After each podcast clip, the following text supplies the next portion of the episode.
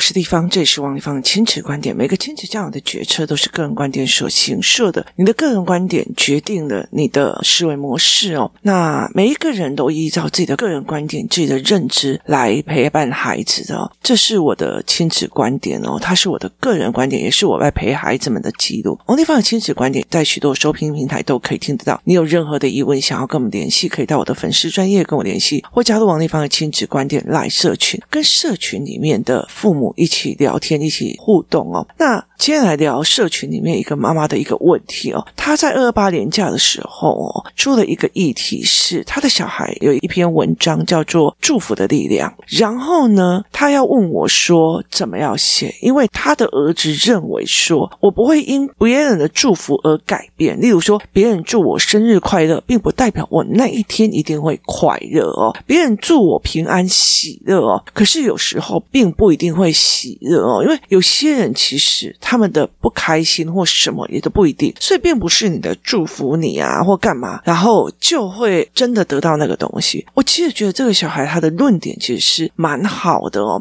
因为其实有时候你在面对什么，例如说忧郁症，或者是他已经有一些自杀倾向的人，你就要快乐一点，他不可能，你听我意思吗？所以其实很重要的一个是思维的导向怎么想，思维的走向怎么去想。哦的一个道理哦，所以其实在这整件事情里面，我老实说，我那天没有回他这个讯息哦。那我没有回的很大的一个原因，是因为以我的论点，我不知道适不适合这一个孩子哦。那为什么适不适合这个孩子的个很大的一个原因，在于是说，在工作室里面的孩子哦，或者是我带大的这一群大孩子里面，其实我会让他们去看到人性跟人心哦，人性、人心、性格。之差别哦，人本来就是一个动物，那动物其实它有动物的性格，那那个东西叫做真正的人性哦，那它就是一个。很正常，必须要维持生存而下去的一个东西。可是因为当人的生活越来越好的时候，我们就会强加了非常多的道德，我们很想要去美化它。所以其实人最痛苦的一件事情在于是，我觉得应该很美化，我都分享给大家，大家应该分享给我啊。我都帮大家，大家真的没有帮我啊！哦，甚至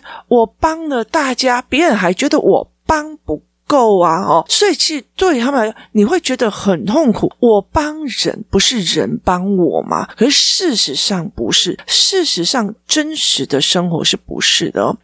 前阵子有一个非常大的一个新闻，是一个。香港的一个名媛，她被她前夫的家里面，然后就是分尸了这个新闻。那小孩子里面就是，我跟你讲哦，我真的看到影片，他就觉得很恶心，怎么有的吧？那我那时候跟他讲说，你们只知道这个人被分尸，可是你们不知道缘由。他其实是为了逃避税金，所以他把他的豪宅记名在他前公公的名字下，而且他们还住在里面，然后他养他们全家。当他要把这个房子拿回来，而且他还把他们安排到另外一个住宿，为了要把这个卖掉，因为。呃，香港的房地产有在变动，所以他想要把它卖掉，然后换别的投资理财。钱公公不愿意的，你在我名字底下的这件事情，你要把它移开了。所以其实对我来讲，我就会觉得说，你看哦，这个女生会觉得我对你们家这么好，应该换来相同的对待。可事实上不是啊，利益还是利益呀、啊。那个房子是他的生存法则啊。所以其实在这整个概念里面，我就跟他们孩子来讲说，你们去看什么分尸案，你们去看。看所谓的谁杀了谁，你们去看了所谓的什么乌克兰跟苏俄的状况或干嘛？你们只在看一个现象跟事实，可是没有去看它的原因跟缘由。它很多的一个部分是一个人性的环境探讨。我后来帮孩子们做了一个教案，这个教案就是在于是去思考，如果你跟那个人在同一个环境，你会不会做出同一个选择？在同一个环境、同一个条件、同一个想要解决的问题点里面，你会不会跟那个人做同样的选择？那我们再回来来讲说，好，那我要跟他讲这种人性嘛？对这个名媛来讲，很大的一件事情，我对别人好，别人对我好，有钱大家一起赚，这是一个很正常的认知，甚至是一个社会，尤其是华人社会给予大家的一个非常大的想象：世界大同，如儒家思维的一个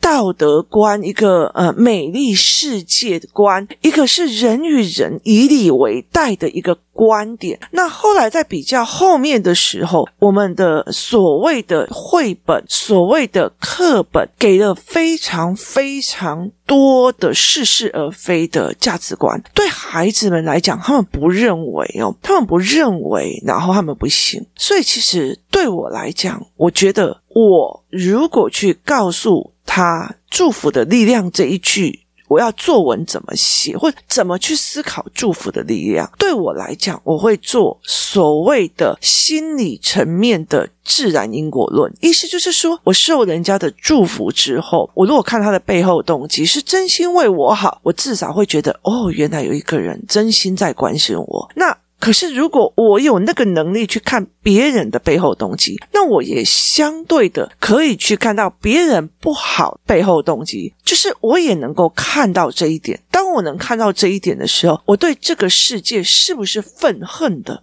所以，当工作室的孩子他们拉了很长很长的时间去看人的性格，去看人性格的自然因果，去看人的一个概念的时候，那他很理解的一件事情，或许在我在那个当下，例如说，哈，这个名媛的钱公公房子在我名下，你把它卖掉，我不能分到任何钱，我要去住另外一个房子。虽然我有房子住，哎，可是那个房子是二点四亿哦，那我为什么要让出来？那那你是想，如果把这个人杀了，这个所谓的继承权，就是那个名字还是在我名下，所以我关起来回来，我还有一个豪宅，甚至甚至我的孩子们。我的孙子们，他还可以继承我这个房子，在那个利益的交叉点，他没有能力自己去赚钱的时候，他有没有可能做出非人性的选择？这是在利益交关的时候的一个思维模式哦，所以它是一个人性思维的模式。当孩子没有从性格、自然因果论，或者是在这些东西来想，以祝福的力量这件事情。我们来讨论自然的因果论的时候，他会看到好的这个人祝福我，他背后动机是什么？他心里是柔软的，他想要为我好。可是他怎么去看？当这个人不祝福他的时候，他的那个心理被害与落差呢？所以其实。在那个当下，我选择的一件事情就是，我暂且不回答这个，因为我不知道这个孩子，当他看到祝福的力量的时候，他会不会去想到那不祝福的恶意？他怎么去解读不祝福的恶意？他怎么去解读这一件事情？所以对我来讲，如果不是用心理学的，或者是人性的，或性格思维的这个角度去看这一句话，那么我就觉得，那你就照学校的那样官方的方式在写作文就好了。了解的意思吗？就是你用官方的东西在写作文就好。现在的孩子他们在思维的东西，其实我觉得跟我们以前已经很不大一样，那有没有妈妈可以 catch 起来是一件事情。对，这个孩子会怀疑祝福的力量不一定产生。我并不会因为别人的祝福而真的有那样的祝你长命百岁。他真的有人。因为长命百岁的吗？所以其实是很难，而且长命百岁算祝福吗？现在如果我要祝你假巴黎，我如果活一百二十岁，哦，光我想我都自己觉得很害怕哦。所以这是一个值得思维的问题。可是其实，在孩子的身上，我觉得有很多的孩子，他们上课，然后下课，然后接下来就开始把安亲班、补习班，然后回来呀，然后就睡觉，然后明天又开始了。诶，没有办法去理解他们孩子在想什么。那呃，有趣的一件事情是我们家最近就是呃，我儿子最近他们在四年级，然后读的一本文整叫做《心动不如行动》哦。他在讲说，从前有两个和尚，一个比较富有，一个比较贫困。有一天，穷和尚去拜访富和尚，说：“我想要到南海去拜佛。”你要不要一起同行呢？富和尚为难的说：“从四川到南海这么遥远的路，既要租船，又要准备大量的物品，我一直觉得自己准备还不够。你什么都没有准备，你怎么去呢？”穷和尚跟他讲一句话说：“我只要一个水瓶，一个钵就够了。肚子饿了就沿路化缘，走累了就找间小庙借宿休息。”富和尚不以为然的说：“事情如果这么容易，我早就去做了。”好，那。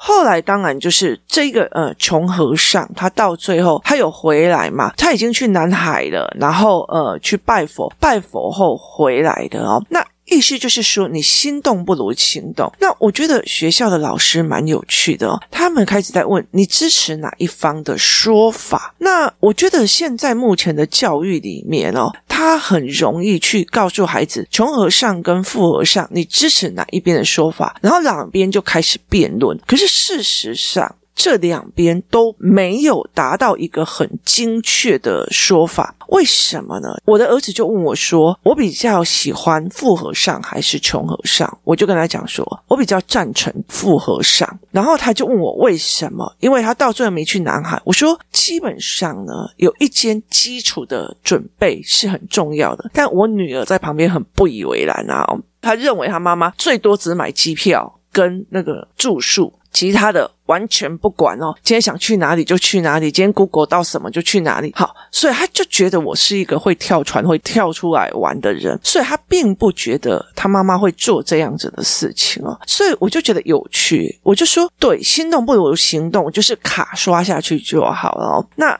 重点在于是我没有办法接受穷和尚的所有的等靠要，靠别人给吃的，靠别人给一个地方睡，靠别人做什么，这个思维，就算你求了佛又怎样？就是，就算你拜了佛又怎样？所以我就跟我的儿子在讲说，这是我的个人思维。那我觉得富和尚在这个年代其实也不太适合。这个年代有很多的商业模组，你人不需要在同一个地方，他其实就会进账。所以我就在跟他孩子在聊这一块。我说，富和尚至至少少，他凡事想要靠自己，靠自己去租船，靠自己准备大量的物品，靠自己去买一个。可以住的地方，穷和尚从头到尾，他想要完成这一件事情，就是等靠要，等别人给一口饭吃，一个钵肚子饿了就化缘，走累了就是随便找一个地方趴着就睡了。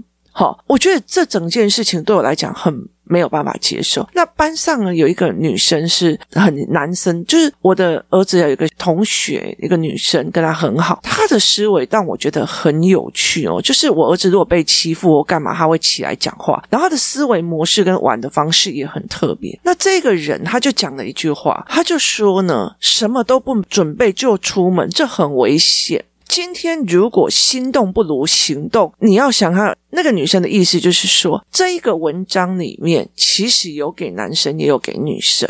好，这其实有给男生，有给女生看。就如果一个女生心动不如行动，随便找一个地方住，对你来讲你是 OK 的嘛？这就跟菲菲生气的那一本绘本，因为她生气了，跑到森林里面去走一走，回来这件事情就好了。所以。他就是鼓励离家出走啊！菲菲认为爸爸妈妈比较疼弟弟，所以生气起来的。菲菲生气了，菲菲后来就走到森林里面去绕了一圈再回来，然后发现他爸爸妈妈爱他的。老师告诉我，这跟……青少女离家出走是不是一模一样的？是一模一样的啊。我 Kimo my 我离家出走了，我出去都市丛林绕了一圈回来，家里有温暖的吃的，有温暖的喝的。我发现我爸爸妈妈因为我不见了，在哭了，所以他是爱我的。我真心觉得，为什么这样子的绘本会这么的畅销，而且台湾有好多人拿它来当 EQ 的论点。那我儿子的那个女同学，她也讲了这句话：如果心动不如行动，女生用这样子的行为，你睡路边你就危险了。所以这整个过程里面，哦，今天不要讲女生，其实男生跟男孩子睡路边也蛮危险的哦。所以其实这是一个思维模式哦。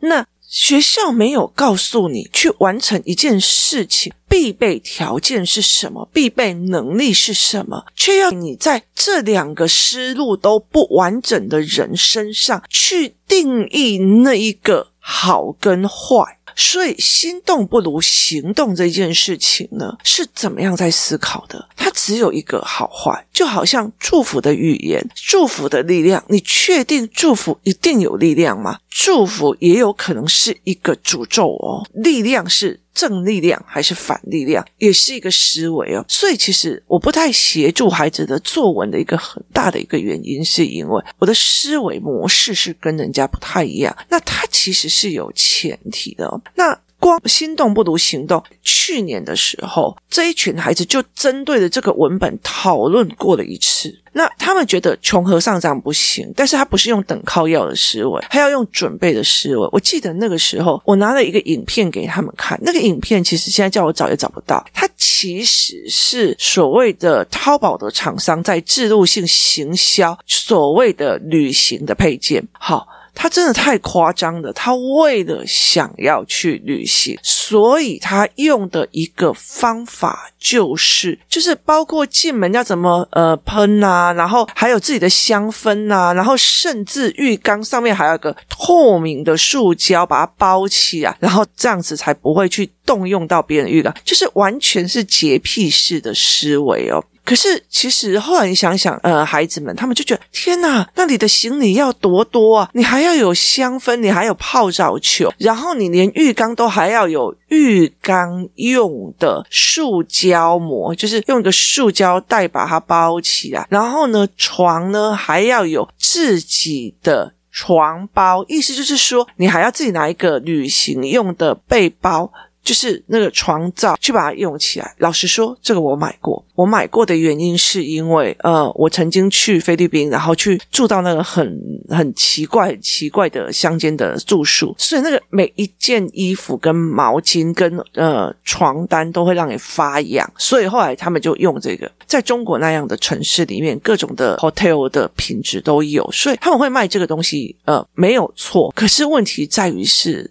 对这群孩子来讲，天哪，他大概要带多少东西啊？消毒剂啊，然后床单保护套啊，枕头保护套啊，然后所有的东西这样子，整个带讲，然后自己的拖鞋，他就说他带多少啊？我说那你看人家很有准备，准备太多也很奇怪，就是少了那个自然而然，就是一种就是遇到什么事情我们就自然面对的那个态度。那他们孩子在去年，他们就在讨论这一件事情。今年加入我的等靠要很重要的一个点在于是后面还有个 CD 的讲解，四年级下还有个 CD 的讲解，它里面也是两位和尚，他们每一天呢都要下山去挑水再上去。其中一个和尚就在讲说：“我想要在山上挖一个井，这个井呢就是有用到水的话，那我们就不用一天到晚下山去用水。”那另外一个人就说：“拜托，好不好？不一定挖得到，为什么要做这种徒劳无功的事情呢？”那我儿子就问我说：“妈妈，是你的话，你会赞成心动不如行动，至少要先做了再说，还是你会赞成说不要浪费那个时间，又不知道有没有水？”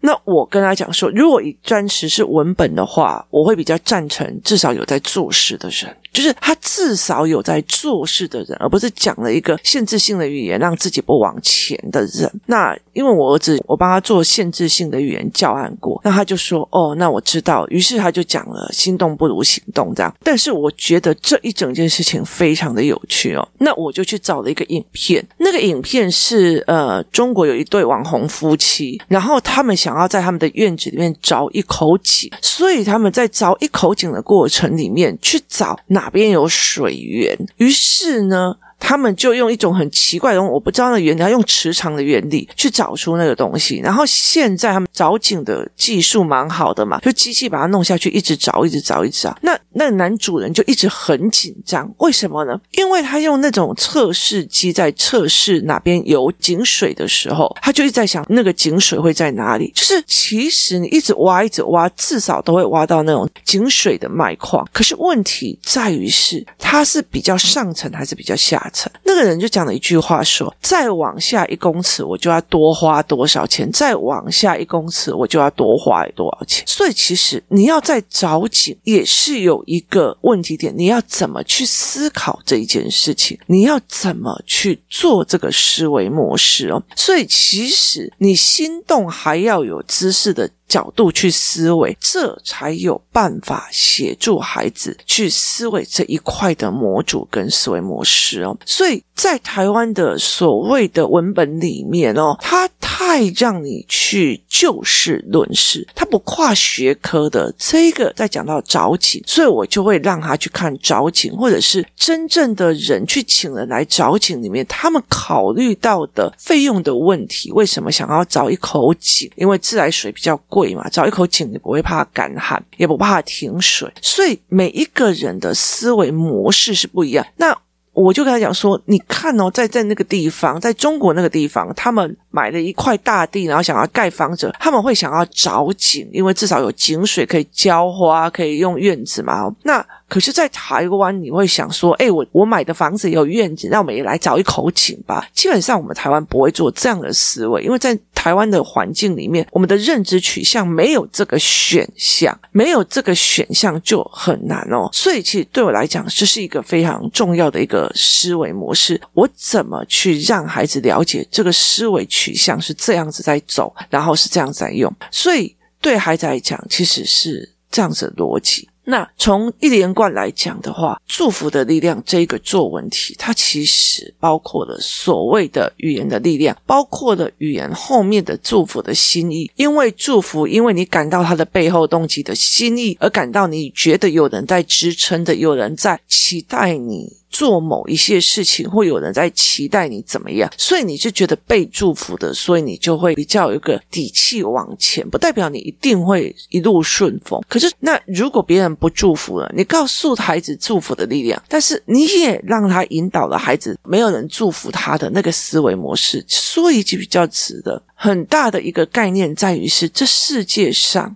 被祝福的是少的，被不祝福的是多的。真实的一件事情是很重要一件事情，就在这世界上，你过得好，真心开心的只有你的父母；你过得不好，很多人。心里会安慰你，但是他不一定。有时候你太炫富，其实真心开心的并不是所有的人哦。所以这一件事情是值得去思维的。那孩子怎么去接受这个落差？这个才是一个最重要的一个概念。如果孩子他前面的思维是没有把人性、性格那些都考虑出来的教案的话，对我来讲，我要去告诉他，祝福的力量是自然因果跟语言的磁场，还有包括说所谓的背后动机里面的支撑感的话，其实对他来讲，他反而更容易去看到反面的，而且他会一再的、一再的证明你的祝福对我没有用，这对他孩子来讲都不是一件好事哦。所以对孩子来讲，有时候他们一直在。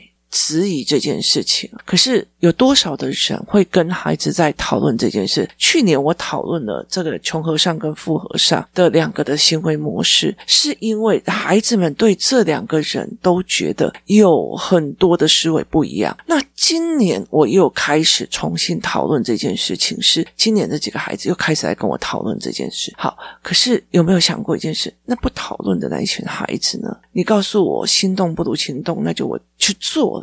好，谁告诉他做计划？谁告诉他后面的思维模式？谁告诉他后面的等靠要？但是我们的教育没有办法，他只是告诉你非黑即白。所以，其实你在这样的时候，很大的一件事情，很多人在讲说，台湾的政治的动乱在蓝绿。可你想看看，穷和尚跟富和尚各有他的思考盲点，各有他的思考优缺点，各有他可以要完善备用的东西。但是，我们所有的概念都在于你支持哪一个。你觉得哪一个是对的？这才是最重要的思维模式。祝福有没有力量？穷和尚、富和尚，哪一个是对的？我们二分法，不论是非，二分法。今天谢谢大家的收听，我们明天见。